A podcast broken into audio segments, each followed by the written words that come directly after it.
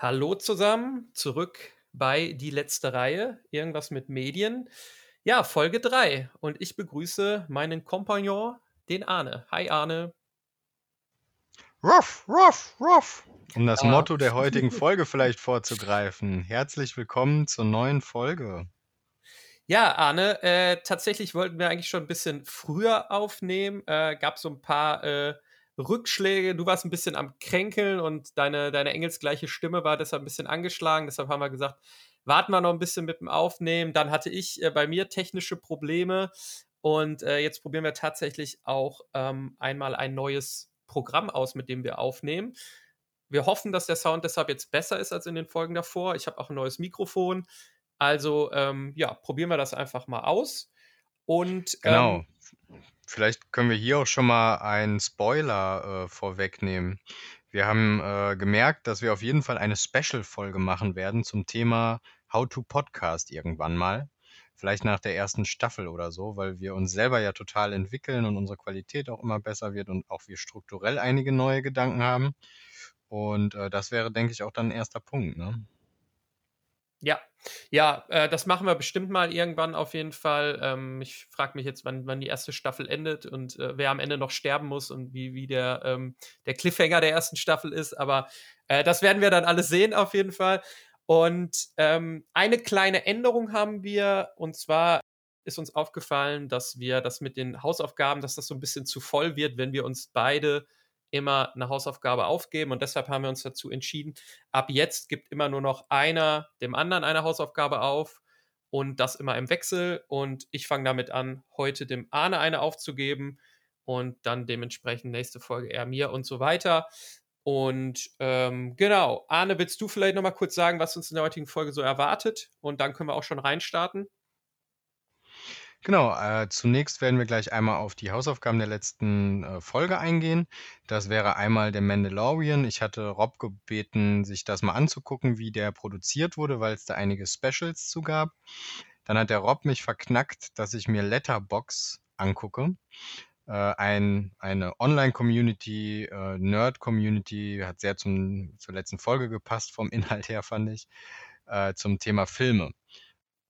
Dann haben wir einen Trend und zwar würde ich gerne einmal den, die neue T3N ist draußen. Wer sie nicht kennt, sollte sie jetzt googeln und unbedingt sich mal angucken. Tolle, tolles Magazin, sehr zu empfehlen für jeden, der im Digitalbereich sich bewegt. Äh, da würde ich gerne so einmal kurz sagen, was da diese in diesem Heft dabei ist.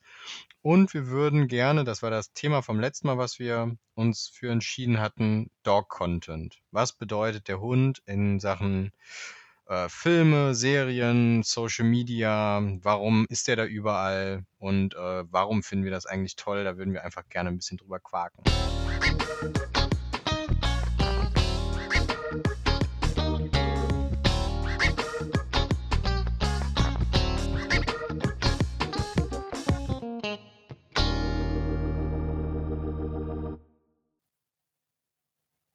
Ja, hört sich super an. Ähm, ja, dann steigen wir doch jetzt mit der Hausaufgabenbesprechung ein. Und ich würde dann erstmal anfangen, über The Mandalorian zu quatschen. Ähm, ich fange erstmal an, allgemein ein bisschen was dazu zu sagen. Also The Mandalorian, für alle, die, die jetzt noch gar keinen Bezug dazu haben, das ist eine, ähm, ja, eine Serie, eine, eine Space-Western-Serie, die im Star Wars-Universum spielt. Äh, produziert wurde sie von John Favreau, ähm, ja, Regie haben verschiedene Regisseure in den, ähm, in den einzelnen Folgen gemacht. Ähm, namentlich könnte ich jetzt zum Beispiel mal Taika Waititi, äh, Bryce Dallas Howard oder in der zweiten Staffel ist auch Robert Rodriguez äh, dabei, die da Regie führen. Also schon auch namhafte Leute. Ja, die Serie ist noch relativ neu. Also die erste Staffel kam 2019, die zweite kam jetzt 2020 raus. Und um das im Star Wars-Universum einzuordnen, die spielt zwischen Episode 6 und Episode 7. Und äh, ja, es geht um den Mandalorianer, der ähm, einfach nur Mando genannt wird und ein Kopfgeldjäger ist. Und ähm, ja, Abenteuer, sag ich mir, erlebt in seiner ähm, ja, in dieser Welt halt. Und äh, ich glaube, da spoiler ich auch nichts, wenn, wenn ich sage, dass Baby Yoda auch noch eine wichtige Rolle spielt in dieser Serie, weil äh, Baby Yoda ja auch sehr viral gegangen ist. Ähm, Genau. Gut, aber du hattest mich eigentlich darum gebeten, also ist gar nicht inhaltlich. Also ich kann dazu sagen, ich, ich mag die Serie auf jeden Fall sehr gerne und ähm, ja, habe auch beide Staffeln mittlerweile schon geguckt und ich bin auch ein großer Star Wars-Fan und habe äh, das deshalb schon genossen. Ich bin jetzt nicht so, dass ich sage, ich feiere die ungemein ab, äh, aber ich finde schon sehr vieles da toll dran. Ähm, die ist toll produziert, die macht Spaß, äh, ist natürlich auch viel Fanservice dabei, bringt aber auch neue Ideen mit rein und ähm, ich mag die sehr gerne. Was, was hast du denn dazu, Arne? Also ich finde vor allem, du hast es gerade schon erwähnt, Baby Yoda, jeder, der es äh, gar keine Ahnung jetzt hat davon, von, der, von Mandalorian und da gar nicht reingeguckt hat und es auch irgendwie total verpennt hat, einfach mal die Memes zu dem Thema sich angucken, bei Google angeben, reingeben, äh, bei Instagram nachgucken, die Memes, die GIFs und all das, was dazu entstanden ist, das ist eine eigene Subkultur wirklich dieser Baby Yoda geworden, der ein totaler Trend ist. Da könnte man eine ganze Folge zu machen, glaube ich, nur zu diesem Baby Yoda. Äh, richtig gut, ja, aber ja, ich bin bei definitiv. dir. Ist eine tolle Serie, Mandalorian. Ist nicht die geilste Serie. Auch nicht jeder, der Star Wars mag, mag, glaube ich, Mandalorian. Aber die Produktionsweise von dieser Serie hat was Besonderes und da, da war ja die Hausaufgabe und da bin ich jetzt ganz gespannt auf deine Meinung. Ja, also ich glaube, äh, insgesamt ist natürlich Star Wars immer auch so es gibt so eine große Fankultur darum herum und allen kann man es auch nicht recht machen. Und äh, die, die neue Trilogie hat auch sehr viel ähm, Kritik einstecken müssen. Und ich glaube, insgesamt ist Mandalorian wieder was, wo die Fans sich ganz gut drauf einigen können. Ähm, ich fand es auch toll, dass gerade am Anfang das so ein bisschen kleiner gehalten wurde und es jetzt nicht irgendwie um direkt um die Existenz des Universums geht, sondern es so jede Folge so ein bisschen so eine, so eine kleinere äh, eigene Geschichte erzählt hat. Wobei es jetzt auch mit der Zeit dann immer wieder ein bisschen größer wird. Aber genau, wir wollen eigentlich hauptsächlich auf die Technologie eingehen. Ich hatte hier und da auch schon mal was dazu gelesen. Du hattest mir jetzt quasi als Hausaufgabe aufgegeben, mich mal ein bisschen näher mit der Technik zu beschäftigen. Und ich habe dann auch auf Disney Plus, ähm, da gibt es eine, eine Doku-Reihe über The Mandalorian und eine Folge beschäftigt sich auch komplett nur mit der Technik. Die habe ich mir angeguckt und da wollte ich jetzt kurz was zu erzählen. Es geht nämlich ähm, um die Technologie Stagecraft. Und die ist relativ neu. Ähm, The Mandalorian ist nämlich auch das erste Großprojekt, was mit dieser Technologie arbeitet. Und das ist halt eine ganz visionäre äh, Technologie. Es äh, wird bei dieser Technologie auf den Greenscreen verzichtet.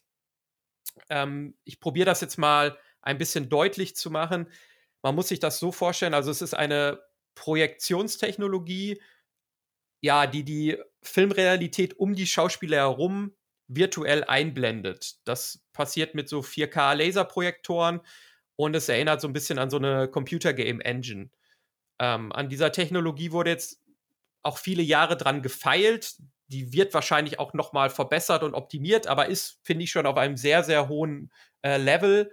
Und man muss sich das halt so vorstellen, dass der Schauspieler nicht einfach vor einer grünen Wand steht oder einer blauen Wand, wie jetzt beim Green oder Blue Screen, sondern dass drumherum halt quasi die Szenerie eingeblendet wird. Und ähm, er dann wirklich noch, sage ich jetzt mal, spielt in der Wüste beispielsweise, dann steht er wirklich noch auf Sand. Der wird natürlich wirklich schön hergerichtet äh, oder drumherum werden auch noch ein paar Steinmodelle stehen und so. Aber alles, was dann ein bisschen weiter weg ist, ist einfach komplett projiziert. Und der riesige Vorteil daran ist natürlich zum einen, dass die Schauspieler ja viel besser mit der Umgebung interagieren können, weil sie wirklich das Gefühl haben, ich stehe jetzt gerade in der Wüste und nicht, ich stehe vor einer grünen Wand und muss mir das irgendwie alles vorstellen. Also es macht es für die Schauspieler einfacher, so mit, mit dieser Welt um sie herum ähm, zu interagieren. Ich habe auch auf jeden Fall gelesen, dass die Produktionskosten sinken. Ähm, ich kann mir das zumindest auch so erklären, dass es einfach schneller geht, ähm, dass weniger Postproduktion einfach ist ähm, also weniger Postproduktion gemacht werden muss. Und insgesamt natürlich, das ist jetzt kein Vorteil gegenüber dem Greenscreen, aber gegenüber einem normalen Schauplatz, wo man dreht, dass man natürlich weniger reisen muss, weil man sich natürlich jede Szenerie digital holen kann und man jetzt nicht in verschiedene Länder reisen muss, um Orte ja zu filmen, sondern man die halt digital einfach sich ins Studio holen kann. Und äh, der Umbau soll auch immer sehr schnell und problemlos gehen. Und äh, ein riesiger Vorteil ist natürlich auch noch, dass man sich das Resultat direkt anschauen kann. Also es wird abgefilmt Ähm, die Projektoren passen sich auch immer jeder Kameraperspektive an. Und es wird dann quasi die Szene abgedreht und man kann sich quasi dann direkt angucken, wie sieht das aus? Ist das toll so? Anders als jetzt vom Greenscreen, der erst bearbeitet werden muss und man dann vielleicht auch erst sieht, ah, die Einstellung war nicht so toll, das müssen wir noch mal machen oder was auch immer. Also ich glaube, man merkt schon, es bringt viele Vorteile mit sich. Ähm, ich finde auch der Look von The Mandalorian irgendwie sehr toll, ähm, weil es, ja, weil man wirklich merkt, es ist nicht so dieses, was viele Blockbuster in den letzten Jahren auch hatten, dieses CGI, ähm, was einem so wirklich ins, ins Auge springt, sondern es wirkt alles irgendwie sehr homogen. Ähm, ja, mir, mir gefällt das, glaube ich, sehr toll. Ich bin gespannt, was da noch kommt. Das war jetzt ein relativ langer Monolog, ähm, aber du kannst gerne noch ergänzen oder deine Meinung dazu sagen. Aber das wäre es jetzt erstmal so von mir. Ja, äh, vielen Dank auf jeden Fall. Das ist super gut zusammengefasst und auch die Making-of-Folgen. Du hast sie ja gucken müssen. Ich fand, die haben sich total gelohnt und die haben auch Spaß gemacht anzugucken einfach. Äh, auf jeden Fall eine Empfehlung für jeden da draußen, der sagt, Mandalorian habe ich geguckt. Das Making-of lohnt sich auch ähm, was ich auch spannend fand, war, dass immer mehr solcher Technologien natürlich auch durch immer bessere ähm, PCs fähig, äh, überhaupt möglich sind. Weil die ganzen Projektionen müssen natürlich auch auf Höchstleistung live funktionieren. Und das ist natürlich was ganz Neues, was jetzt auch im Prinzip ja, ganz modern ist und ähm, auf jeden Fall die Zukunft auch irgendwie mit ist in, dem, in der ganzen Branche. Bin sehr gespannt, was daraus wird. Dieses ganze, diesen ganzen Raum zu bauen, wiederum, diese Halle, die ist wiederum auch ganz schön aufwendig. Also es ist so ein bisschen Investment auch Frage, die man sich stellen muss. Ne? Also nur für eine Serie zum Beispiel oder nur für einen Film ist die Frage, ob sich das dann immer lohnt. Das ist ja auch die, die Sache, die du gerade gesagt hast äh, mit den Kosten. Ich bin mir da nicht so sicher, in welche Richtung man rechnen muss, weil es ja im Prinzip ein Studiobau ist, den man da aufbauen muss. Ja, das, äh, das stimmt, glaube ich. Ähm, also genau stecken wir da jetzt natürlich auch nicht drin, was so Kosten und Zahlen und so angeht. Ich kann mir halt vorstellen, dass es sich bei so einer Serie wie Mandalorian, wo man weiß, man macht irgendwie so und so viele Folgen und so und so viele Staffeln, dass es sich definitiv rentiert. Wenn man jetzt einen einzelnen Film nur mit diesem Set aufnimmt, dann vielleicht nicht so. Äh, oder je nachdem, was für ein Film das ist. Ähm, ja, genau. Aber ich glaube auf jeden Fall, dass das ähm, ja die Filmwelt schon in den nächsten Jahren auf jeden Fall äh, erobern wird in einer gewissen Weise und dass da auch noch dran gefeilt wird. Und äh, ich bin da sehr gespannt und ich finde es an sich wirklich sehr cool. Es war auch irgendwie noch interessant zu sehen, in der, in der Doku war dann auch George Lucas mal am Set und so und der hat auch dann wirklich gesagt, ja, sowas habe ich mir immer vorgestellt, sowas habe ich mir immer gewünscht, nur damals gab es diese technischen Möglichkeiten noch nicht und jetzt, jetzt gibt es die halt und gerade Jean Favreau, der da halt so ein bisschen der Showrunner von dieser Serie ist, ähm, der, der hat da richtig Bock drauf und der ist da auch bereit, irgendwie immer neue Sachen auszuprobieren und so. Und ich glaube, genau so einen Typen brauchst du auch bei so einer Serie irgendwie. Und äh, ja, deshalb, ich, ich bin äh, begeistert. Es gibt halt noch mehrere Folgen auch von diesem Making-of, die ich mir jetzt noch nicht alle angeguckt habe, aber es geht jetzt nicht nur um die Technologie, sondern auch um die Schauspieler, um den Soundtrack, um ähm, ja, um die Produktion an sich und so. Also wer da mal Bock hat reinzugucken, ich glaube, das lohnt sich. Äh, ist allerdings im Original. Also für Leute, die jetzt äh, dem Englischen nicht so mächtig sind, ist es dann vielleicht schwierig, wobei man auch Untertitel einschalten kann. Aber von mir auf jeden Fall eine Empfehlung. Da fände ich einen super Übergang zu meiner Hausaufgabe, glaube ich. Apropos Widescreen-Format. Du hast mich gebeten, die äh, App oder die Homepage Letterboxd mir mal genauer anzugucken. Da musste ich natürlich erstmal überhaupt recherchieren, was bedeutet denn dieser Begriff. Mir hat das tatsächlich nichts gesagt, muss ich zugeben. Äh, und das kommt wohl von dem Format, dass man diese Black Bars oder Matten äh, oben und unten um Bildschirme macht. Zum Beispiel im Kino macht man das ja, ne? dass man im Prinzip den Filmbereich, den wirklichen Videobereich zuschneidet auf dieses Format, weil das halt so einen Cinema-Effekt natürlich auch hat. Macht man auch oft bei so ganz hochwertigen oder teurer produzierten, oder die sollen so wirken, ähm, Imagefilmen oder Werbeclips ganz gerne. Es erzeugt so ein bisschen das Feeling, was jeder von uns kennt, wenn er im Kino sitzt, wenn dieser, der Bildschirm auf einmal so ein bisschen kleiner wird äh, und oben und unten so ein Stückchen weggeht oder dazukommt, damit halt da sozusagen Space entsteht. Das schafft eine gewisse Wirkung. Und genau so muss man sich im Prinzip Letterboxd auch so ein bisschen vorstellen. Das ist eine App, oder eine Webseite, je nachdem, wie man es möchte, eine Community-Plattform für Film-Nerds. So würde ich es zusammengefasst bezeichnen. Das ja, bisschen, eigentlich, eigentlich ja auch ein soziales Medium, kann man sagen. Genau, ja, ja, sag ich ja. Community-Plattform für Film-Nerds im Prinzip. Es ja, geht ja. einmal darum, sich auszutauschen untereinander, aber vor allem halt über das gemeinsame Hobby, das gemeinsame, die gemeinsame Leidenschaft, den Film, in Klammern die Serien. Es geht eigentlich primär um Filme. So. Dort habe ich mich mal umgeguckt und ein bisschen angeguckt, was es da so gibt. Es ist im Prinzip relativ simpel, sage ich mal, aufgebaut. Der Schwerpunkt ist immer der Content-Film. Da gibt es Hintergrundinfos, Bewertungen und so weiter und so fort. Das heißt, Leute, die da Bock drauf haben, sich auch wirklich mit Nerds auszutauschen oder auch gute Tipps zu kriegen, das fand ich ganz spannend, äh, wirklich richtig coole Tipps zu kriegen, die finden sich hier zurecht. Wenn ich das so ein bisschen abheben wollen würde, man würde das ja vielleicht klassisch mit IMDb vergleichen. Da werden auch genau, Filme bewertet. Ja. Jeder, der so sagt, am Wochenende ich will einen Film gucken, der guckt vielleicht bei IMDb, wie die Bewertungen aussehen und so. Bei IMDb habe ich oft das Gefühl, da, dass da so ein kann man vielleicht der, noch kurz. Der Mainstream ist halt auf IMDb für mich so ein bisschen. Und hier ist so ein bisschen die, die Filmelite. So würde ich es ein bisschen bezeichnen. Bitte widersprich mir.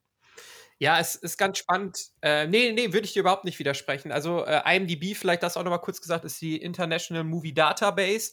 Ähm, da gibt es immer eine Sternebewertung von 1 bis 10 und bei Letterbox haben sie es von, von 1 bis 5 gemacht quasi wo man dann halt ungefähr dann, das, wenn man das so überträgt, sagen kann, wenn man jetzt bei IMDb einen Film eine, eine Bewertung von 6 hat, ist das dann äh, das Pendant, wenn ein Film auf Letterbox eine 3 hat quasi. Und äh, ich, ich sehe das eigentlich genauso wie du, dass IMDb irgendwie so ähm, ein bisschen so die Mainstream-Seite ist und Letterbox noch ein bisschen mehr wirklich für, für Nerds und äh, Leute sind, die vielleicht auch ja auch Bock haben, noch so ein bisschen was mehr darüber zu schreiben oder ähm, ja, also es ist wirklich so Tagebuch zu führen. Also für mich ist diese App halt irgendwie toll, ähm, weil ich es wirklich so als mein Filmtagebuch benutze. Ich immer eintrage, wenn ich ja einen Film geguckt habe. Ich gebe dann immer eine Sternebewertung. Oft ist es dann auch so, dass ich die nochmal irgendwie ändere, weil ja, wenn man eine Nacht drüber geschlafen hat, das manchmal noch anders sieht oder so. Und die Leute, die mir folgen, können dann quasi sehen, was für einen Film ich gesehen habe und ähm, ja, so habe ich zum Beispiel auch persönlich dann schon mal den einen oder anderen Filmtipp daherbekommen, weil ich gesehen habe, oh, mein Kumpel hat den und den Film geguckt, der hat ihm eine gute Sternebewertung gegeben. Gucke ich mal, was das ist. So. Genau, du hast schon so ein paar Funktionen äh, genannt gerade. Im Prinzip ist, hat man einen Account, wenn man sich angemeldet hat, in dieser App oder Homepage. Man kann es in beidem ganz gut benutzen ähm, und kann dann Sachen, die man geguckt hat, bewerten oder ähm, man kann auch Sachen, die man in der Vergangenheit geguckt hat, noch aufholen sozusagen, wenn man sich das erste Mal angemeldet hat. Das habe ich jetzt gemacht. Also ich habe nicht ein Tagebuch geführt und meinen aktuellsten Film äh, eingepflegt, sondern ich habe einen, den ich ein paar Wochen vorher geguckt habe, eingepflegt. Aber da kann man auch das Datum zum Beispiel angeben, weil sich ja auch so Meinungen und Arten, wie man vielleicht Sachen bewertet, verändern. Finde ich nämlich auch ganz spannend. Ähm, sich selbst bezeichnet die Plattform so als Social Film Discovery dieses Filmtagebuch ist dabei so ein bisschen der Content-Schwerpunkt, so der, der, der, die Mitte, wo man zusammenkommt als Community. Diese wirklich die Bewertung von diesem einzelnen Film, den man in seinem Tagebuch einführt. Übrigens, wer sich angucken will oder erklärt haben will, was Letterbox ist und wie das funktioniert, hier möchte ich unseren ersten Shoutout, nennt man das, glaube ich, ne? Äh, an jemand externes geben. Und zwar an Aaron Lichtefilm, der auf YouTube eine ganz, ganz tolle Erklärung dazu gemacht hat, wie Letterbox funktioniert und warum er persönlich das voll abfeiert. Aber genau der Typ zeigt für mich, wer sich da bewegt. Das sind Filmnerds, die da Spaß dran haben, die sich vielleicht auch ein bisschen mehr Zeit nehmen, Sachen zu bewerten und auch drüber nachzudenken. Und davon gibt es viele. Da gibt es eine große Community hinter. Und ähm, ich finde, was mir sofort gezeigt hat, da, ähm, dass auch diese Community da wirklich relativ geschlossen drauf unterwegs ist, waren die Bewertungen. Weil Letterboxd ist mit 4,8 bis 5 Sternen überall, wo man es downloaden und angucken kann, bewertet. Das liegt meiner Meinung nach daran, dass die Community vielleicht nicht gigantisch ist. Also ich fand es relativ viele Userzahlen, die die angegeben haben selber, aber ich hätte gedacht, Filme könnte durchaus größer sein. Ich glaube aber wirklich dadurch, dass es eine zugespitzte Community ist, ist da eine sehr hohe, gute Bewertung, weil für die Community ist das eine wirklich gute Plattform. Auch sowas wie die CI alleine schon. Ich finde, die macht ein cinetastisches Gefühl irgendwie. Das das das könnte auch eine Homepage von einem äh, Kino sein für mich so ein bisschen von dem auch natürlich dadurch, dass alles aufgebaut ist mit so kleinen Bildern, äh, Vorschaubildern der Filme, ne? Allein das gibt so ein bisschen das Gefühl, als wäre man wirklich im Kino. Es gibt auch ein Activity Feed, sehr wichtig. Watchlisten, auch ganz wichtig. Äh, was haben wir noch? Genau. Ah ja, genau. Eine Empfehlung habe ich auch noch. Und zwar unbedingt dem Robocopter folgen. Der, äh, man kann drüber nachdenken, wer das wohl sein könnte. Äh, der, der macht super Bewertungen. Also wirklich richtig spannend. Da kann man toll lernen. Äh, auf jeden Fall eine Empfehlung. Ja. Genau.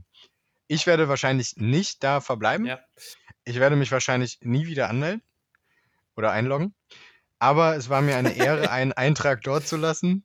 Und ich freue mich, dass es so eine coole Plattform gibt, die eine Special Community ist, die eine eigene Plattform dafür hat und die da auch wirklich einen schönen Ort geschaffen haben, muss ich wirklich sagen, an die, an die Macher von Letterboxd, ein schöner Ort für genau diese Special Community mit ähm, ja, tollen Funktionen und Möglichkeiten. Ich habe gesehen, die arbeiten wohl auch gerade daran, dass man über deren Plattform die Filme dann auch guckt. Also nicht direkt in der Plattform, also nicht jetzt wie, sagen wir mal, Disney oder Netflix, aber über Schnittstellen. Das heißt, wenn ich den Film habe, kann ich meinen Amazon-Account damit verlinken und ich kann dann direkt auf den, auf den Link klicken, der in dem Film ist, den ich spannend finde und lande dann auf dem äh, Video, wo das dann von mir aus bei Amazon Prime, Netflix oder so gerade online ist. Das heißt auch das ist ja eine coole Schnittstelle, die irgendwie, finde ich, einen Mehrwert für die Community hat, sodass ich nicht erst suchen muss, auf welcher Plattform gibt es den Film denn gerade. Das ist natürlich auch immer so ein Thema. Ne? Dann, ich finde eine Empfehlung und dann muss ich erstmal suchen, wo ist der online? Kann ich den kostenfrei gucken oder nicht? Kostet der Geld? Ja. Das ist ja auch immer so ein Stress. Wenn man sich schon mal für einen Film entscheidet, finde ich, das ist immer nervig. Genau. Hast du noch was zu der ja. Plattform? Ja, äh, tatsächlich, das wusste ich noch gar nicht. Ähm, das ist auch nochmal ein guter Hinweis. Nee, also ich, ich kann einfach nur sagen, ich, ich nutze die App jetzt, glaube ich, seit knapp zwei Jahren, noch nicht ganz. Ähm, ich mag es halt wirklich sehr gerne. Also für mich, äh, wie gesagt, als Filmnerd äh, die perfekte App einfach. Es ist wirklich auch manchmal einfach wirklich als Tagebuch so zu verstehen, wenn jetzt auch noch mal jemand fragt, ey, hast du mal einen Filmtipp oder was hast du denn in letzter Zeit so geguckt oder so, dann gucke ich halt auch wirklich nach und dann gucke ich, ja, was habe ich eigentlich letzte Woche noch mal so geguckt und wem, welchem Film habe ich wie viele Sterne gegeben und so. Und ähm, das, das, mir macht das halt sehr viel Spaß und ich habe definitiv da auch schon den einen oder anderen Tipp mitgenommen oder wurde auch vielleicht auch schon von dem einen oder anderen Film gewarnt, wo ich dachte, ah, den gucke ich mir an und dann aber erstmal bei Letterbox geguckt und dann gesehen, na gut, die Bewertungen sind nicht so toll. Ähm, oder irgendeine Person, die ich kenne, hat da vielleicht auch eine Review zugeschrieben, wo ich dann wusste, ah, okay, vielleicht, vielleicht musst du dir den doch nicht reinziehen. Wobei ich ja allgemein auch sage, äh, ich gucke auch mal ganz gerne schlechte Filme. Also ich äh, glaube, dass Leute, die vielleicht auch, ja, sag ich mal, nur wenig Filme gucken, die möchten dann natürlich auch, wenn sie dann einen Film gucken, einen super tollen Film gucken. Ich persönlich habe auch kein Problem damit, mal einen schlechten Film zu gucken, weil mir das auch manchmal was geben kann, wenn man, äh, wenn man weiß, was an diesem Film schlecht war, woran die gescheitert sind und man dann natürlich deshalb auch andere Filme wieder mehr wertschätzen kann. Aber das ist jetzt noch mal ein anderes Thema. Also ich mag die App auf jeden Fall sehr gerne es ist nicht ganz so ähm, umfangreich wie IMDb. Wenn man jetzt wirklich über einen Film wissen möchte, wer ist Regisseur, Produzent, wer hat Musik gemacht, also alle arbeiten drumherum und so, dann würde ich eher auf IMDb gehen. Ähm, wenn man aber wirklich eher so die Meinung haben möchte, äh, vielleicht halt auch von wirklich dieser zugespitzten Community, wie du es gut beschrieben hast, dann würde ich eher auf Letterbox gehen. Und witzig ist ja auch noch, dass du gesagt hast, die App wurde von mit äh, 4,8 von 5 Sternen bewertet. Damit wäre Letterbox theoretisch auf ihrer Seite der bestbewertetste Film, äh, wenn es das denn, wenn man sich da selber bewerten könnte. So, äh, ja. Gerade, du noch abschließend gerade von sagen? dir noch eine. Ja, gerne, genau. Das war nämlich wirklich eine wichtige Funktion, die du gerade gesagt hast, die ich irgendwie noch nicht, finde ich, genug hervorgehoben habe. Das finde ich halt das Spannende. Wenn ich jemanden finde, der so ein bisschen matcht für mich, äh, von der Art und Weise, wie der bewertet. Man merkt das ja relativ schnell. Wer hat so ähnlichen Geschmack wie ich? Wer achtet auf die gleichen Sachen beim Film? Das ist so ein bisschen auch das Coole an dieser Plattform, dass ich konkreten Personen und deren Bewertungen und Tagebüchern folgen kann. Und dadurch kriege ich natürlich auch Bewertungen, die irgendwie ein bisschen unique auf mich zugeschnitten sind, weil die nicht von irgendwem, wie bei Amazon manchmal, ne, der eine Nutzer findet es toll, der andere gar nicht. Und mit wem muss ich mich jetzt gleichsetzen? Also welche äh, Bewerter sind auch auf der gleichen Linie wie ich? Und das ist hier ganz cool gemacht, finde ich. Dadurch, dass diese Funktion, die du gerade nämlich erwähnt hast, dass ich konkreten Tagebüchern und konkreten Menschen folge, die Sachen bewerten, kann ich auch einschätzen, wie meint der das? Wie muss ich das lesen? Weil manchmal sagt man ja auch, der Film ist gar nichts für mich, wie du gerade gesagt hast, die Bewertungen sind schlecht, aber vielleicht stehe ich genau auf den und den Stil und gucke ihn dann doch und dann sagt mir vielleicht ein einziger Hinweis von jemandem, ja. dem ich folge, das ist was, das gucke ich mir jetzt trotzdem an. Ne? Ja. ja, auf ja. jeden Fall cool. Das, das ist, würde ich sagen, äh, der, der größte Unterschied auch zu, zu IMDb. Ähm, und zwar, dass du halt wirklich dann der Person quasi folgst. Also bei, bei IMDb gibt es auch Rezensionen und Bewertungen etc. Da kann man sich auch gut informieren. Aber hier kannst du halt wirklich dann einer Person folgen. Äh, die hat auch in ihrem Profil erstmal ihre Lieblingsfilme angegeben. Da gibt man so vier Lieblingsfilme an. Und auch da weiß man dann ja schon so vielleicht, ah, okay, gut. Der hat da die Filme angegeben. Das sind auch welche meiner Lieblingsfilme. Vielleicht haben wir den gleichen Filmgeschmack dem, dem folge ich jetzt und so. Wie gesagt, für mich ist es einfach so ein Tagebuch, mir macht Spaß und für jeden Filmnerd, glaube ich, eine absolute Empfehlung, wobei ich auch denke, dass Filmnerds äh, diese App wahrscheinlich auch schon weitestgehend kennen werden. Und vielleicht noch dazu gesagt, es ist, soweit ich weiß, eine australische App. Ähm, was vielleicht auch noch ein bisschen äh, ungewöhnlich ist, weil sowas ja meistens irgendwie aus den Staaten oder so kommt. Und ich glaube, das hat wirklich als kleinere App äh, in Australien begonnen. Spitze. Dann gehen wir über in den, ins nächste Thema. Ich fand die Hausaufgaben beide diesmal wirklich cool, hat Spaß gemacht.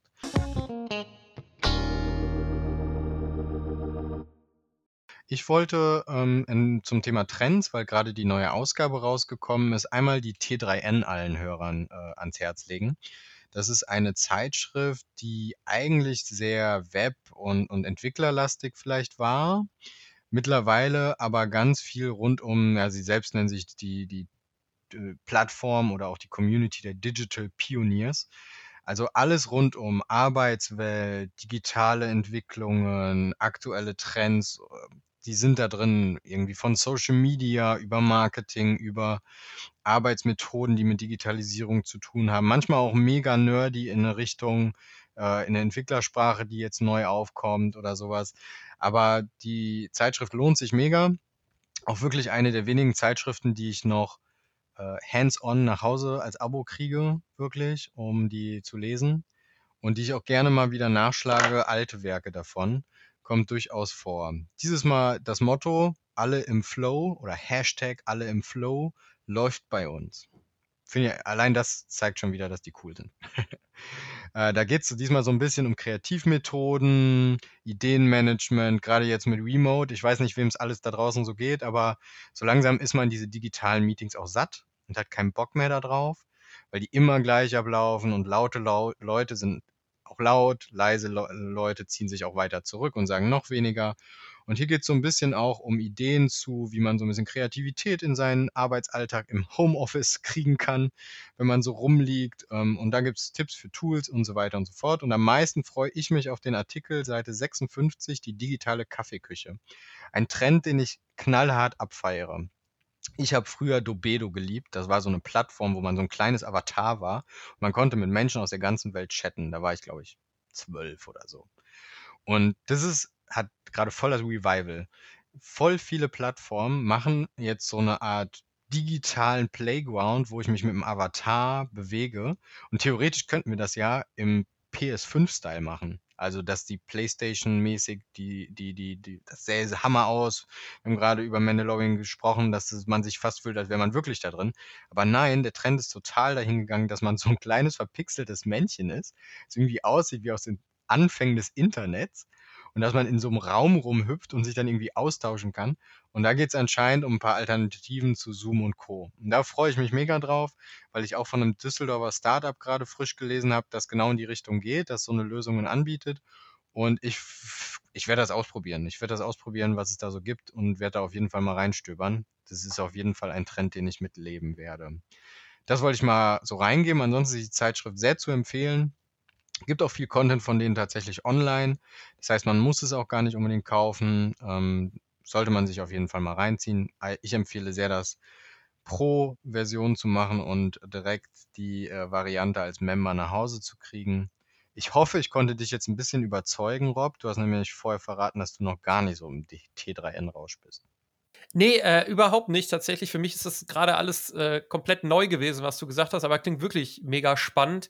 Ähm, ich werde mir da, werde mir das auch mal reintun. Und äh, wenn du ja das auch mal ausprobiert hast und so weiter, äh, kannst du ja auch gerne hier nochmal davon berichten.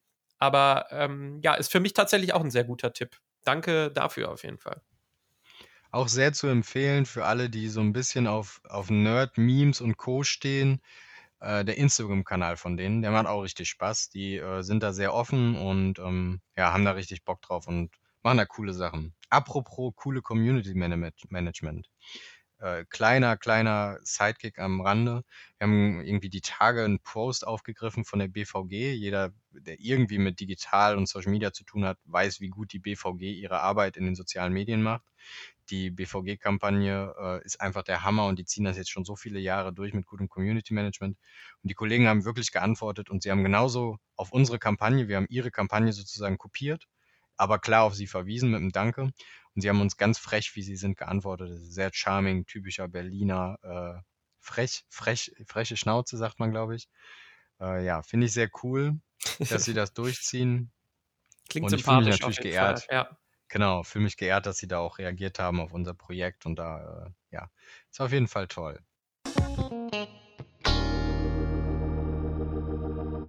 Das Hauptthema war ja dein Thema, das hattest du dir ausgesucht. Ähm, deshalb leg doch mal gleich los mit dem Doc-Content. Who lets the dogs out? Haben wir das Thema diesmal, glaube ich, genannt. Wir haben viel drüber nachgedacht, ob es vielleicht doch anders heißen muss. Wir haben es jetzt aber so gelassen, weil. Naja, eigentlich, also viel, viel drüber nachgedacht wäre jetzt übertrieben. Du hast mich einmal gefragt, äh, sollen wir es ändern? Und ich habe Nein gesagt und das war eigentlich das ganze Gespräch darüber. Aber ja, Also ich habe viel darüber nachgedacht. seit, ich, seit ich diesen Titel das erste Mal reingeschrieben habe, habe ich darüber nachgedacht, ob das einfach zu plakativ ist. Äh, aber ich, ich finde es cool. Ich finde es einfach, ja. Der, der Song bleibt einfach drin. Jede, jeder, der in den 90ern irgendwie aufgewachsen ist, weiß, kennt ihn und kann ihn singen und kennt ihn aus der Disco, kennt schon das Remake. Ist einfach, ja, passt zum, passt zum Thema. Oder Dog das Re-Remake. Genau. Re-Remake, Re-Re-Re-Remake. Ich glaube, da gibt es kein Limit. Naja, auf jeden Fall wollte ich gerne über Dog-Content sprechen, aber gar nicht so plakativ. Ja, mein Gott, es gibt süße Hunde und wenn man was darüber postet, dann kriegt man Reichweite. Das ist auf jeden Fall ein Faktor, der ganz spannend ist. Ich finde aber auch vor allem spannend, was für Typen Menschen gibt es da draußen, die so Dog-Content produzieren oder was für Hundebesitzer gibt es auch überhaupt. Warum stehen wir auf den Hund? Also was finden wir süß und warum folgen wir da so vielen Sachen im Internet? Und äh, einsteigen möchte ich damit, äh, mit der Frage an dich, was hältst du denn von Petfluencern? Oder Petfluencerinnen, muss man glaube ich sagen. Gibt ja auch weibliche Hunde. Auf jeden Fall für die da draußen zur Erklärung, Pet, ne, das Haustier, und Influencer gemischt, äh, ist im Prinzip Menschen, die ihren Hund in Szene setzen, um äh, damit eventuell sogar Geld in den sozialen Medien zu verdienen. Äh, was denke ich dazu? Also ich muss vielleicht erstmal vorab sagen, ich finde das Thema auf jeden Fall spannend und weil wir auch beide Hunde haben, ähm, finde ich es auch cool, dass wir da mal rüber quatschen. Ich bin da allerdings, glaube ich, nicht so tief drin wie du. Klar gucke ich hier und da auch mal irgendwie äh, Doc-Content und äh, wahrscheinlich hat mein YouTube-Algorithmus auch irgendwann gecheckt, dass ich einen, Hund habe und zeigt mir hier und da auch mal Hundevideos an. Aber ich habe da jetzt wirklich nicht so äh, irgendwie den einen Kanal oder äh, den einen Pet Petfluencer, mein Gott, äh, dem ich, dem ich irgendwie folge. Und ja, deshalb kann ich da eigentlich gar nicht so viel zu sagen, also zum Thema Petfluencer. Ich kenne hier diese, diese eine Grumpy Cat, kenne ich, die es mal gab auf jeden Fall, aber das ist auch schon Jahre her. Äh, das ist dann aber auch eine Katze und kein Hund. Und ja, bei Hunden, also ich, ich weiß auch, ich, ich kenne auch persönlich Leute, die irgendwie ihren Hunden-Instagram-Accounts gemacht haben und so. Äh, Finde ich auch alles in Ordnung. Wie gesagt, Hunde, Hunde sind immer süß und guckt man sich gerne an und so. Ich persönlich ähm, folge da jetzt aber niemanden und habe da ehrlich gar nicht so eine gefestigte Meinung zu. Also ich finde es, äh, wie gesagt, wenn man da Spaß dran hat und statt irgendwie Fotos von sich selber zu posten, dann lieber Fotos von seinem Hund oder von sich und seinem Hund zu posten, ähm, kann man meiner, meinetwegen machen. Ähm, ob das jetzt der richtige Weg ist, um da auch wirklich Geld mit zu verdienen und in welchem Ausmaße das geschieht und so, ich glaube, da kannst du tatsächlich mehr zu sagen. Ja, ich finde Influencer allgemein fragwürdige Sache, aber wenn man jetzt wirklich einen Hund so in Szene setzt, dass der sozusagen gebucht wird, dann ist das so eine Sache, die, die catcht mich nicht so. Aber als Branche verstehe ich natürlich schon, dass man das nutzt. Nehmen wir mal das Beispiel, wir haben mal irgendwie einen Film gedreht für eine Apotheke und da sollte halt ein Hund das abholen, weil der Mensch zu Hause krank ist. Und dann haben wir halt auch so einen Petfluencer gehabt, der irgendwie auch so Show-Actor ist für Filme und so, der halt trainiert ist und der dann halt reinkam und die Packung abgeholt hat und dann wieder rausgehüpft ist. So. Das war ganz klug und dadurch hat die Apotheke dann nochmal extra Reichweite gekriegt, weil dieser Hund es halt selber gepostet hat und ne, verständlicherweise, weil er eine eigene Reichweite hat, hat natürlich auch die Apotheke dann Reichweite bekommen. Äh, da gibt es natürlich viel krassere Fälle als den, den wir jetzt hier hatten. Es gibt ja auch wirklich so Hundeschulen, die sich darauf spezial spezialisieren, solche Leute auszubilden bei diesem Dog-Content wirklich, also so Leute, die sagen jetzt, ich habe einen Hund äh, und ich ziehe dem jetzt hier, den berühmten Dachshund gibt es ja hier, der äh, immer so Klamotten angezogen hat. Und da bin ich so, okay, so einen Hund nur in Szene zu setzen, indem man dem im Prinzip was anzieht und den dann ein bisschen Star Wars nachspielen lässt in einem Kostüm, gucke ich mir gerne mal an, finde ich aber dann auch irgendwie als Kanal, dem ich folge, ein bisschen too much, muss ich sagen also da, da kann, da kann ich mich auf jeden Fall mal klar positionieren. Also da bin ich wirklich absolut kein Fan von. Also habe ich jetzt tatsächlich auch noch nicht so viel gesehen, aber ich finde halt alles irgendwie, was ähm, ja, also überhaupt Tieren oder in dem Fall jetzt Hunden so, so Klamotten anziehen oder die irgendwie in Szenerien zu setzen, in denen sie sich vielleicht auch einfach nicht wohlfühlen und wo sie auch nicht hingehören, finde ich tatsächlich irgendwie ganz, ganz schlimm. Also ich, ich stehe dann wirklich eher auf so irgendwie so witzige Videos, wo irgendwie ein Hund irgendwas Tollpatschiges macht oder so. Äh, sowas kann ich mir mal irgendwie ähm, angucken. Das finde ich dann irgendwie ganz lustig. Oder es gibt ja auch so Videos, wo dann äh, Hunde irgendwie äh, dem Menschen das Leben retten oder irgendwas ganz, ganz Tolles machen oder so irgendwie, weil sie dann irgendwie, da erstickt jemand und dann springen die irgendwie auf den drauf und retten ihm das Leben oder so. Äh, sowas ist natürlich immer sehr, ähm, sehr schön und das funktioniert auch immer und damit kriegst du auch immer Reichweite, aber wie gesagt, jetzt wirklich so Hundenklamotten und sowas anziehen, also da bin ich, bin ich absolut gar kein Fan von, äh, finde ich ehrlich gesagt nicht toll. Was ich wiederum vielleicht jetzt in eine ganz andere Richtung geht, aber den einzigen Doc-Content, den ich tatsächlich nutze und den ich auch sinnvoll finde, ist ähm, halt so Lehrvideos. Also wenn man jetzt selber einen Hund hat und ich habe jetzt seit, seit letztem Jahr, ähm, seit ungefähr jetzt einem halben Jahr einen Hund, da gibt es halt mittlerweile auch richtig viel und das ist halt toll. Also wenn du jetzt sagst, ich will meinem Hund irgendwas beibringen, irgendwelche Kommandos oder was auch immer, findest du halt auf YouTube oder auch anderen Plattformen immer irgendwie ein gutes Video, wie dir, äh, also das dir erklärt, wie du vorgehen musst und so. Und da habe ich jetzt aber auch gar keinen speziellen Kanal, ehrlich gesagt, den ich empfehlen könnte. Ich weiß nicht, vielleicht hast du da ja Tipps. Du hast ja auch schon deutlich länger Hunde und du hast auch zwei Hunde. Äh, vielleicht kannst du da vielleicht sogar mal einen speziellen Kanal oder so nennen. Ja, das ist genau. Das ist eine typische, typische Art, wie man sich auch irgendwo positionieren kann. Das sind ja auch oft Profis, die solche Videos machen, die sowieso vielleicht Hundetraining oder sowas machen, ne? die das dann sozusagen auch als Marketing-Tool nutzen vielleicht, dass die Videos produziert haben. Also ich bin so ein bisschen der Rutter-Fan, auch wenn ich selber seine Erziehung nicht perfekt meistere, muss ich gestehen. Unser Hund hört nicht so gut, wie er sollte. Oder unsere beiden. Aber vom, vom Stil her finde ich den ganz cool und ich finde auch die Ansätze ganz cool. Und das ist auch tatsächlich eine klassische Fernsehserie, die ähm, super angenehm zu gucken ist. Apropos Hund. Der Hund ist gerade draußen auf, die, auf was draufgeklettert und ist runtergefallen und hat sich erschreckt. Genial. What a timing. Apropos, ne? Hört nicht. Der ist auf die Bank Ja, geklettert und ja. wollte seinen Ball klauen, der auf der Fensterbank liegt und ist dabei abgerutscht und hat sich wahrscheinlich ein bisschen wehgetan. Typen von Dog-Content, das, das haben wir jetzt so ein bisschen schon so in Zwischenmenschlichen hier besprochen. Es gibt halt einmal so diese Hunde-Nerd-Themen, sowas wie, welche Leine benutze ich wofür, wie bringe ich Sitz bei, wie ähm, erziehe ich den Hund und sowas. Das ist so ganz typischer Dog-Content, der auch für Hundebesitzer ist konkret.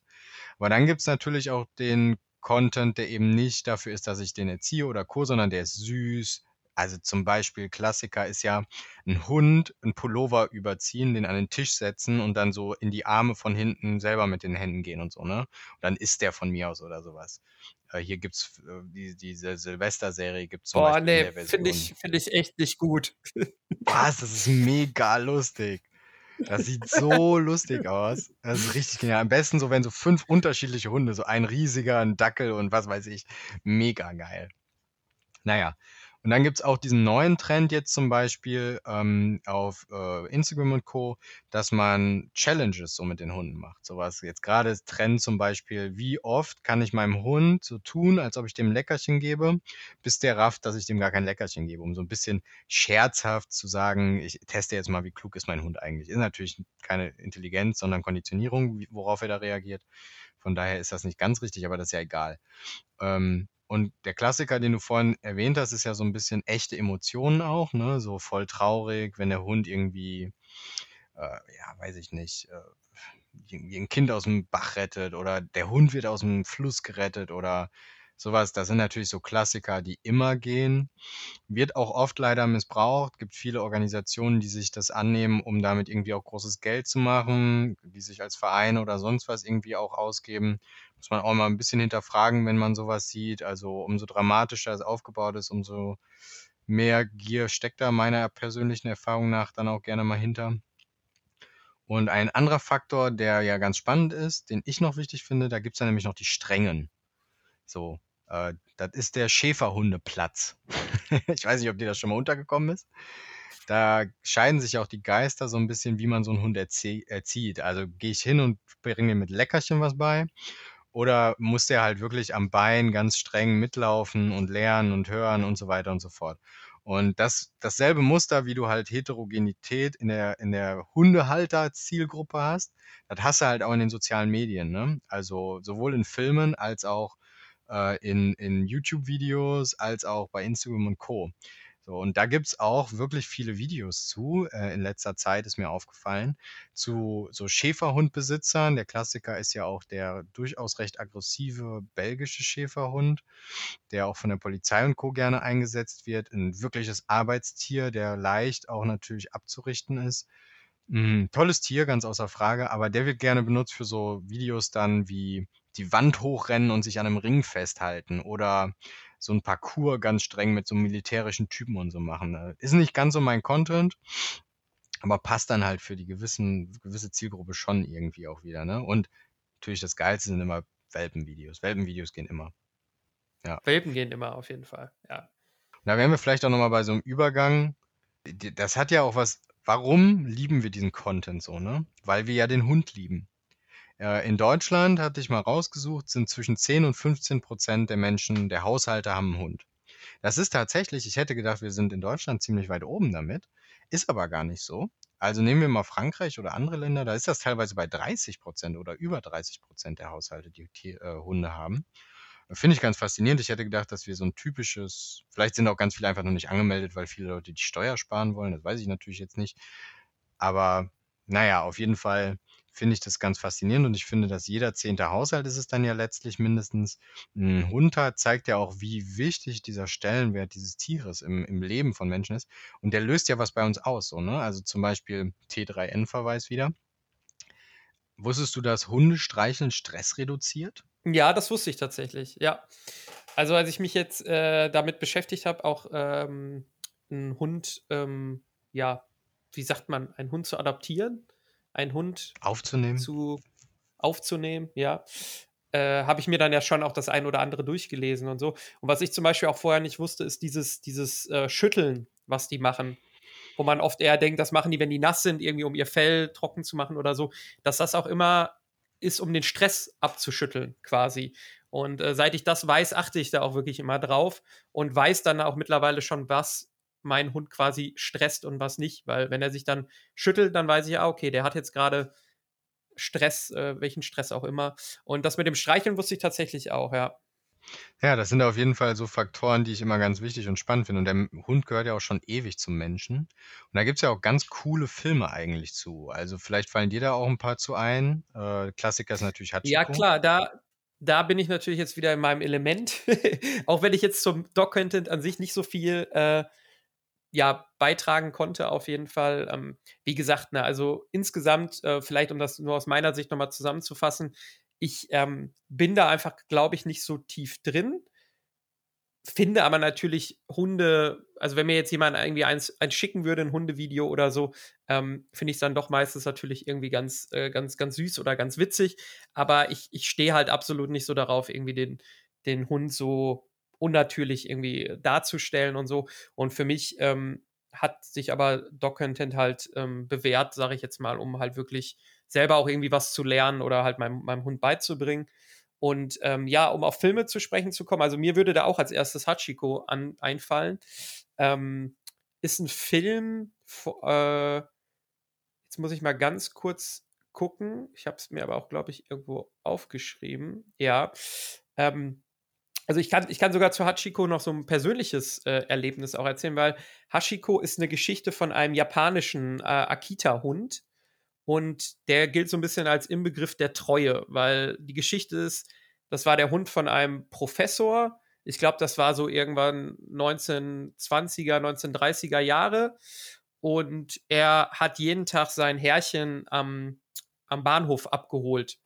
Und irgendwann ist das Herrchen aber nicht mehr gekommen, weil er gestorben ist. Und der Hund ist dann, ich weiß jetzt nicht genau wie lange, aber ich glaube noch ein Jahr danach wirklich jeden Tag immer zu diesem Bahnhof gekommen und hat auf sein Herrchen gewartet und hat halt irgendwie gehofft, dass er wiederkommt. Und das ist so ein bisschen diese, diese Legende geworden. Ich weiß jetzt auch nicht, ob das komplett so stimmt oder ob das eher dann auch so eine, ja, so eine Legendenbildung irgendwie war. Aber der, der Hund war auf jeden Fall dann da auch bekannt.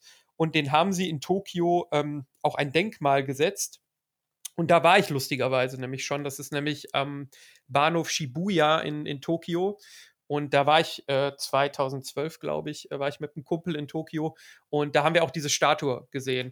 Und der Film wiederum ähm, ist allerdings kein japanischer Film, sondern ähm, eine, eine USA-Produktion. Regie geführt hat Lasse Hellström. Ich weiß nicht, äh, den kennt vielleicht manche von, der hat auch Regie geführt bei Gilbert Grape oder bei Schokolade zum Beispiel. Und ja, der hat halt bei dem Film Regie geführt. In der Hauptrolle ist äh, Richard Gere zu sehen und ja, ist tatsächlich einfach ein schöner Film. Ist so ein, ja, im weitesten Sinne ein Feelgood-Film, wobei er natürlich dann auch traurig ist und ähm, da natürlich auch so ein bisschen mitgespielt wird.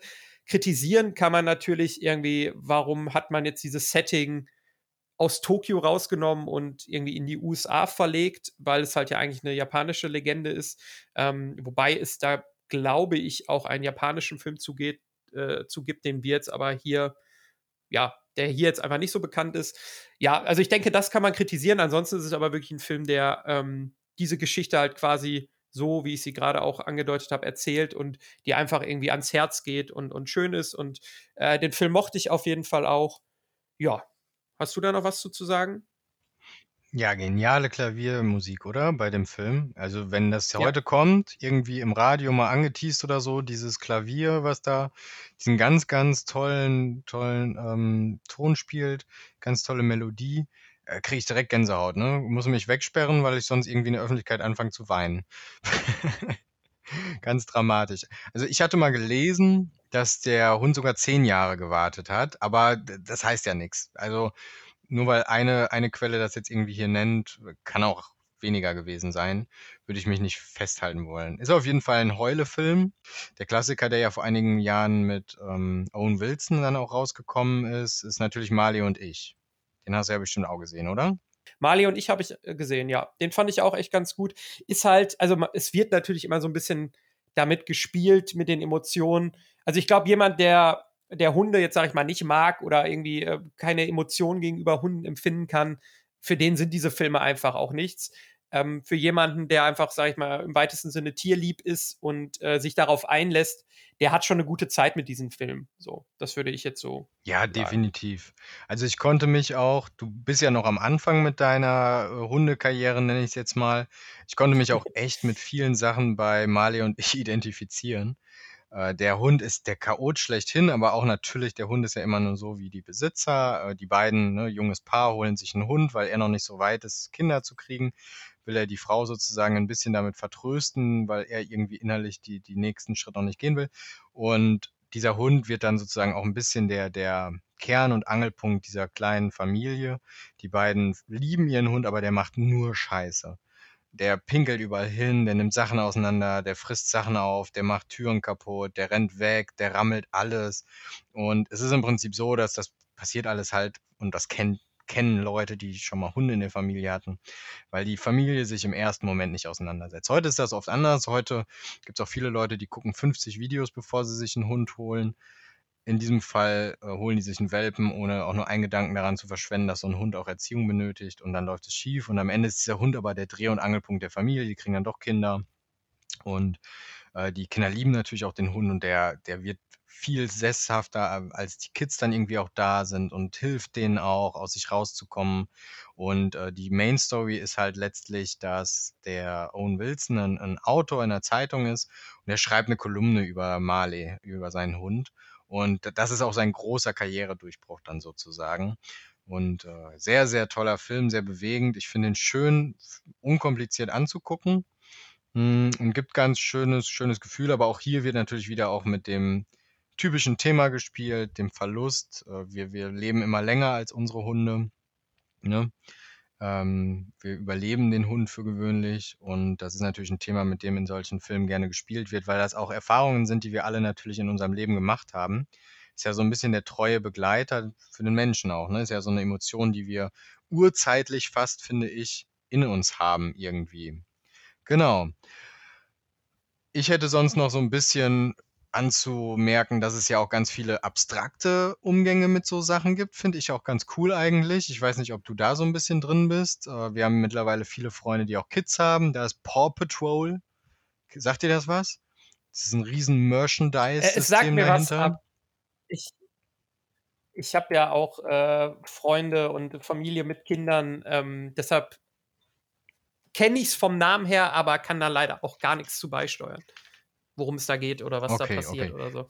Es sind am Ende Hunde, Welpen, die oder junge Hunde, die äh, Patrols sind. Also der eine ist ein Schla Abschleppwagen, der andere ist Feuerwehr, der nächste ist der Ah, Polizist okay. und äh, so weiter und so fort. Und da gibt es natürlich Figuren zu, da gibt es alles Mögliche zu, aber auch eine Serie halt. Und die Serie ist Mhm. natürlich super Werbung dafür, weil die Kids die Serie lieben und dann die ganzen Sachen nachspielen wollen. Äh, und es gibt alles davon. Von der Unterwäsche bis zum Schlafanzug und so weiter und so fort. Und äh, ist ganz, ganz cool, aber ein Klassiker, ein deutscher Klassiker, Rex, Kommissar Rex. Sagt ihr das noch was? Stimmt. Ja, ja, sagt mir noch was, klar. Habe ich jetzt gar nicht mehr so auf dem Schirm gehabt, Der aber gute klar, das war eigentlich so ein bisschen. Ja, ja.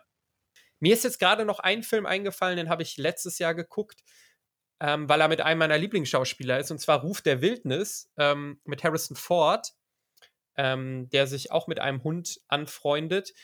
Aber bevor ich da ins Detail gehe, weil der Film hat für mich schon einen elementaren Fehler gemacht, und zwar war der, Fil äh, war der, war der Hund in dem Film animiert. Es war kein echter Hund. Und äh, das, das merkst du dem Film halt dann irgendwie auch an. Und ich fand den Film auch insgesamt nicht so toll. Das ist so eine Geschichte, äh, also es ist so ein Abenteuerfilm, da gibt es auch schon mehrere Verfilmungen von und so. Ja, ja, äh, verstehe ich auf jeden Fall. Äh, vielleicht zum Hintergrund, was ich so aus der Hunde-Community, in der ich mich ja durchaus schon lange bewege. Ich habe ja auch, äh, als ich beim WDR war, für Tiere suchen ein Zuhause gearbeitet als Redakteur, äh, also als Videoredakteur. Ich habe da Videos für produziert. Ähm, das ist eine krasse Community. Da ist manchmal so, entscheidet man dann sowas wie, wir machen den Hund jetzt animiert, weil wir wollen keinen Hund zwingen, Befehle auszuführen, um in einem Film, zum Beispiel in einem Boot, vielleicht im Wasser dann irgendwie in Gefahr zu geraten oder sich unwohl zu fühlen. Es gibt wirklich Leute, die darüber dann diskutieren. Ist eine legitime Meinung. Ich will auch gar nicht sagen, ich habe da keine konkrete Meinung zu, muss ich gestehen. Manchmal finde ich das richtig, manchmal sollte man. Also ich finde, ein Schauspieler würde ja auch nicht alles machen. Warum sollten wir also einen Hund dazu zwingen, irgendwie in Filmen gefährliche Sachen zu machen? Ja, das ist auf jeden Fall ein Punkt, ja. Aber jetzt sagen wir mal für Mali und ich als Beispiel, das kannst du einem Hund gut beibringen und der hat Spaß dabei, meiner Meinung nach. Es gibt ja Hunde, die haben Spaß, auch sowas zu machen. Es gibt ja so geborene Schauspielhunde. Da merkst du schon, die haben Spaß, wenn du denen Befehle gibst und die finden das toll, irgendwie Treppen rauf und runter zu laufen auf Befehl. Gibt aber auch Hunde, die sind da einfach nicht für gemacht und die zwingst du ein. Ne? Ich glaube, das Ganze nicht so über einen Kamm scheren. Ja, auf jeden Fall ist so der Hund, finde ich, für mich, klappt das Thema halt, weil wir Menschen halt so eine enge Verbindung mit dem Tier haben. das ist halt irgendwie unser treuer Begleiter, für viele Leute auch vielleicht ein Ersatz, wenn man in der echten Welt vielleicht hier und da ähm, emotional Rückweisungen hatte. Und ja, ich denke, deswegen klappt das so gut als Content auch. Ich finde es schade, wenn es so ein bisschen missbraucht wird als reine Werbefläche. Und mein Hund war übrigens auch schon Filmstar. Ich weiß nicht, ob du das weißt. Ich glaube nicht, ne? Paul? Ja, Paul war Filmstar, klar. Äh, der war nämlich das Orakel, äh, als ich bei, bei Sender TV von der Rheinischen Post, äh, einem Lokalsender, gearbeitet habe, war EM, Europameisterschaft. Und ähm, es gab ja mal dieses äh, Octopus, glaube ich, oder? Orakel. Mhm. Ja. Genau, und das, das habe ich nachgeahmt mit Paul. Und der hat auch sehr erfolgreich immerhin zwei Spiele richtig getippt. Von wie viel? Naja, ich glaube, das war die EM, wo wir nach vier Spielen rausgeflogen sind. Von daher immerhin 50 Prozent, würde ich sagen. Mich würde noch am Ende interessieren, ob du vielleicht noch einen Tipp hättest, einfach, weil vielleicht irgendein Channel, ob es jetzt irgendwie witziger Content ist oder ob es vielleicht lehrreicher Content ist für, für Hundebesitzer, ob du da vielleicht diesen einen Tipp hast, wo du sagst, ja, da schaue ich immer öfter mal vorbei und das hat mir immer schon geholfen. Weil, wie gesagt, ich bin da immer so kreuz und quer unterwegs. Ich habe da jetzt nicht irgendwie einen bestimmten Channel, dem ich folge oder so. Nee, tatsächlich habe ich da keinen konkreten Channel. Ich finde das, was Tiere suchen, ein Zuhause zum Beispiel auch an so Content drumherum macht, äh, ganz cool. Und bei den äh, Dog-Content, dem ich sonst so folge, ist es oft so, dass ich mir Sachen nur eine Zeit lang angucken kann. Es gibt ja diesen relativ berühmten Hund, ähm, Loki heißt der, glaube ich, so ein Dogfluencer oder ähm, diesen Dachshund, äh, ich suche den Namen gleich nochmal raus, der immer so Klamotten anhat. Das ist mal eine Zeit lang süß und lustig, finde ich, aber so ist wenig was, dem ich lange dranbleiben äh, möchte für mich irgendwie. Und Deswegen hätte ich da jetzt keine ganz konkreten Tipp, außer vielleicht wirklich diese Klassiker Tiere suchen ein Zuhause und Co. Ähm, Lehrvideomäßig sind auch die großen Anbieter gar nicht so schlecht tatsächlich. Also Fressnapf und Co., die haben eigentlich alle ganz spannende Online-Videos zu gewissen Themen gemacht. Muss man halt immer im Hinterkopf behalten, dass die Leine, die die vielleicht da anbieten, dann natürlich auch bei denen zu erhältlich ist und dass das vielleicht eine Wertung ist. Aber die gehen ja auch oft über Content Marketing, also dass die sozusagen davon ausgehen, dass wenn Fressnapf eine Reihe macht mit wie erziehe ich meinen Hund und du guckst dir die an, ich gucke mir die an, dann kriegen wir ja dieses Positive Branding mit dem Thema Fressnapf und gehen halt eher dahin. Das ist ja die Idee dahinter.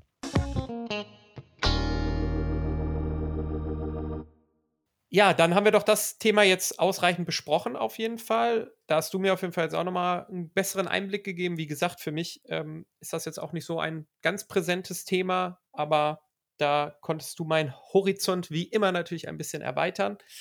Ja, und dann kommen wir jetzt auch schon zum Ende unserer Folge. Ich würde dir jetzt noch eine Hausaufgabe aufgeben.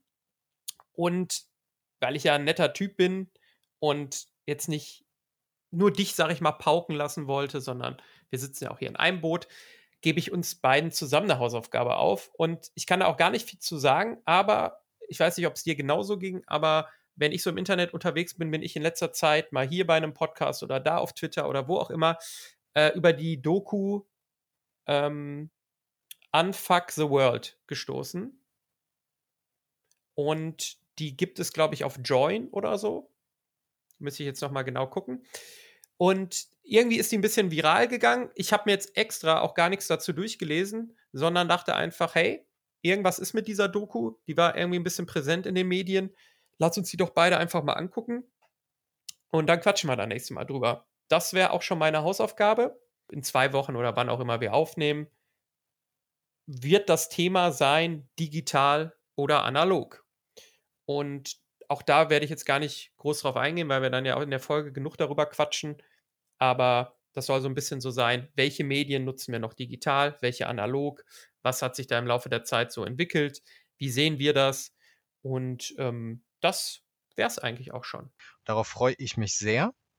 Und ähm, jeder, der das jetzt gehört hat und dem es gefallen hat, wir sind in einem Findungsprozess. Bitte verzeiht uns die ersten Folgen. Wir werden immer besser und toller. Lasst ein Abo da, liked die Folge, teilt es mit euren Freunden und Verwandten. Es ist nichts Tolleres, als wenn ihr diesen Glocke aktivieren. tollen Podcast jemandem, genau, die Glocke aktivieren. äh, wenn ihr das jemandem schickt, von dem ihr glaubt, dass es ihn interessieren könnte. Das ist das beste Marketing, was wir kriegen können. Wir machen das für uns, aber auch für euch. Macht's gut. Ciao.